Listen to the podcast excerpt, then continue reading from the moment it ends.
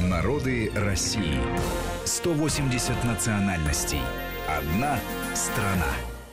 Продолжаем нашу программу. Проект «Народы России». Сегодня говорим о летних праздниках наших народов. Э, Марат Сафаров и Гия Саралидзе в студии Вести ФМ. Э, ну что, мы остановились на, на кулинарном, на кулинарном споре по да. поводу, что, что такое пермичи и, и беляши. Да. да, и это очень тема такая интересная, особенно с учетом нашего ну, развития туризма внутреннего и поездкам людей, когда люди часто бывают да, в наших национальных поволжских республиках или дальше, на Урале, в Башкортостане Казахстане, и вот они часто удивляются тому, что то, что им было привычно, оно носит совсем другое значение. А, у тюркских народов, конечно, летняя кухня ну, здесь, конечно, подтекст давний еще скотоводческий. Она четко вот все-таки делится. Вот зимняя, она такая больше мясная, конечно. Летняя, она начинает приобретать характер овощной, а, характер молочный. С овощами, конечно, история а, отмечания этих праздников возникла, ну, скорее, все-таки во второй половине 19 века, в Поволжье уж не так процветало овощеводство, только в Нижнем Поволжье, допустим, в Астрахани, а здесь, в Среднем Поволжье нет. Но, тем не менее, стали появляться те блюда, которые ну, стали ассоциироваться уже с летним периодом, холодные блюда различные, которые здесь стали появляться. По Сабантуй, в частности, интересно, что он очень активно отмечаться начал а, в Башкирии, которая а, там если... он тоже называется Сабантуй? Да, он, он называется по-башкирски Хабантуй, поскольку, да, вот отличие, ну, мало существенное, но все таки оно есть, это язык другой совсем, да, а, башкирские языковеды на этом настаивают, и действительно он другой язык, но он очень похож, конечно, на татарский язык, любой а, татарин поймет башкира и наоборот.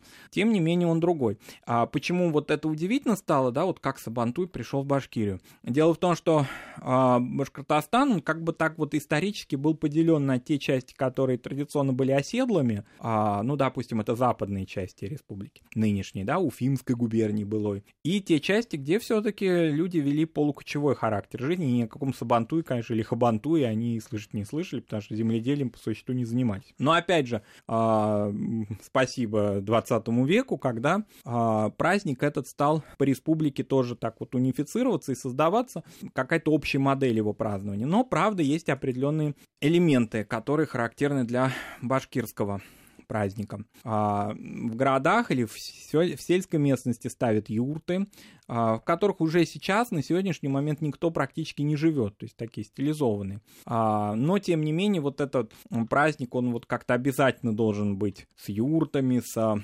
людьми в национальных костюмах. А, иногда многие удивляются, жара там вообще не знаю, там конец июня, начало июля, люди в меховых шапках или с отторочками из меха. Это башкирский национальный костюм. Вообще я замечал, что чем южнее и жарче климат, тем больше люди там носят мех.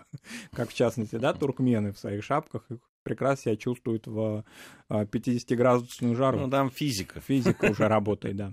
Поэтому э, вот это обязательно. Кроме того, используются те блюда из э, которые, или напитки, которые характерны для этого периода года, в частности, свежий кумыс. Он э, является очень важной частью этого праздника. Я помню очень хорошо один из таких башкирских э, хабантуев, на котором на юрте вывешивались, ну для меня тогда это было диковиной такой, э, вывешены были ну, во-первых, козы, конская колбаса, приготовленная башкирами, а башки, у башкир такие есть интересные традиции, когда гости приходят на а, этот праздник, то хозяин юрты, он из рук должен кормить этой нарезанной колбасой, он ее нарезает, и он должен вот как бы из рук кормить. Это признак вот почтения к а, гостю. И кроме того, э, интересная такая такое блюдо, характерное для Уфы, вообще для Башкирии, это вяленый гусь. А, его тоже подвешивают на юрте, на внешней стороне, вот, и как бы гости подходят, и это вот все видят. Ну и понятно, что вошли уже в обиход и сабанту, и хабанту, и акатуя, э, общие такие блюда, которые хорошо для лет подходят, ну, в частности, шашлык, понятно, что без него уже ни один праздник не может обойтись. В этом смысле, ну, для Башкирии этот праздник тоже характерен, правда, в Башкирии климат немножко уже другой, чем в Поволжье, более засушливый, поэтому а, он часто этот праздник двигается и тоже вобрал в себя многие элементы того, что сейчас уже не повсеместно отмечается. А, где-то в Башкирии отмечают весной праздник Каргату, и где-то он такой, ну, локальный праздник, да, связан там с птицами.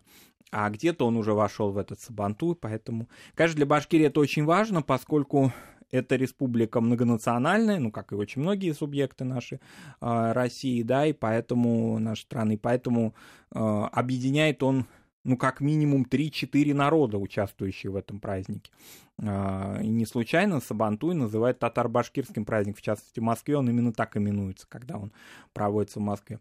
Сабантуй, конечно, вышел за пределы нашей страны очень далеко. Я слышал от своих знакомых о проведении его в Великобритании, в Берлине, местными татарскими общинами. То есть он известен, вот идет, допустим, человек по Лондону и увидит проведение Сабантуя. Ну, пусть такого а, небольшого. Это, конечно, не те праздники, которые устраивают крупные, да, русские наши общины, а, живущие в Европе. Но, тем не менее, а, европеец а, о Сабантуе тоже может а, получить информацию и в нем поучаствовать. А, э, ну, вообще, я так понимаю, что у тюркских народов в той или иной степени вот э, этот э, праздник, ну, весенне-летний, так да. назовем его, он присутствует под разными названиями и, и, и примерно, ну, с какими-то там особенностями, но, в общем, есть какая-то линия такая красная, да, которая объединяет эти праздники? Или это все-таки, вот мы сказали о татарах, о чувашах, о башкирах и все. Э, ну, ну, есть, конечно, да, и у, народа, у тюркоязычных народов Северного Кавказа определенные такие, да, праздники летние. Но вот если брать такую вот сложившуюся модель праздника, когда человек уже... Я вот, допустим, у подготовки к Сабантую слышу людей уже в апреле. То есть вот они говорят, а какого числа будет Сабантуй в Москве? А что там кто? А какие артисты приедут там из э, Башкирии или из Татарстана или из Нижегородской области? То есть это уже какой-то цикл определенный. Конечно, когда в быту людей религия присутствовала не столь сильно, как сейчас, он как-то замещал вообще. И это, конечно, одна из форм идентификации, безусловно. Как, собственно говоря, и с э, летними православными праздниками. То есть здесь вот связь такая религиозная или народная, ну, нет конечно, это не религиозные праздники, но они формы идентификации народа. Вот как-то, ну, иногда, допустим, сценарий праздников, честно говоря, в разных местах я его видел, но они часто однотипные, да, но тем не менее вот как-то люди все равно собираются с утра, идут, часто дождь проливной на них, значит, обрушивается, ну, ничего страшного, все равно замечательно. Вот я, допустим, помню хорошо проведение Сабантуй в прошлом году, он, конечно, проходил очень символичном месте, он проходил в Москве, я имею в виду, он проходил в Коломенском. Я как-то, когда пришел на этот праздник, я подумал, как бы к нему отнесся один из таких э, знатоков и любителей Коломенского, наш царь Иван Грозный, да, в честь которого, кстати, построен в, в память о его рождении, да, рядышком в Дьякове построен храм а, усекновения главы Иоанна Притечи, да, в честь его, на, в память о его небесном покровителе. Вот, а, тем не менее, значит, татары там резвились и отмечали праздник, и башкиры а, в этом пространстве. Причем интересно, что пространство очень подходило для этого праздника, как известно, да, Коломенское сохранило такую определенную средневековость, и эти храмы интересные, и само пространство Москвы-реки, да, берегов этих высоких. Вот он там проходил. Сказать о том, что я очень после долгого-долгого перерыва не был на Сабантуе, наверное, лет 10. А, сказать о том, что вот он прямо что-то там новое возникло, ну, конечно, нет.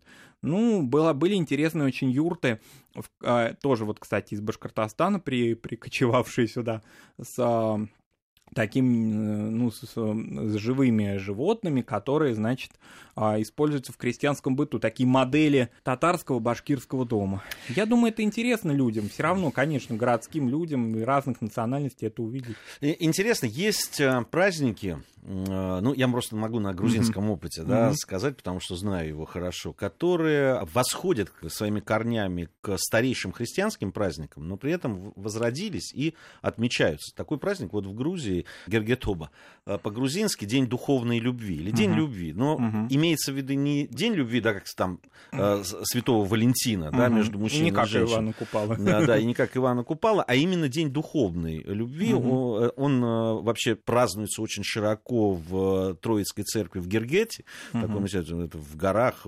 Это практически на границе с Россией, да? Да, есть угу. в, и 16 июля, это, это угу. летний как раз праздник, и отлич, он вот серьезно отличается, угу. потому что э, говорится в, в этом празднике именно о духовной любви, mm-hmm. потому что Бог это любовь.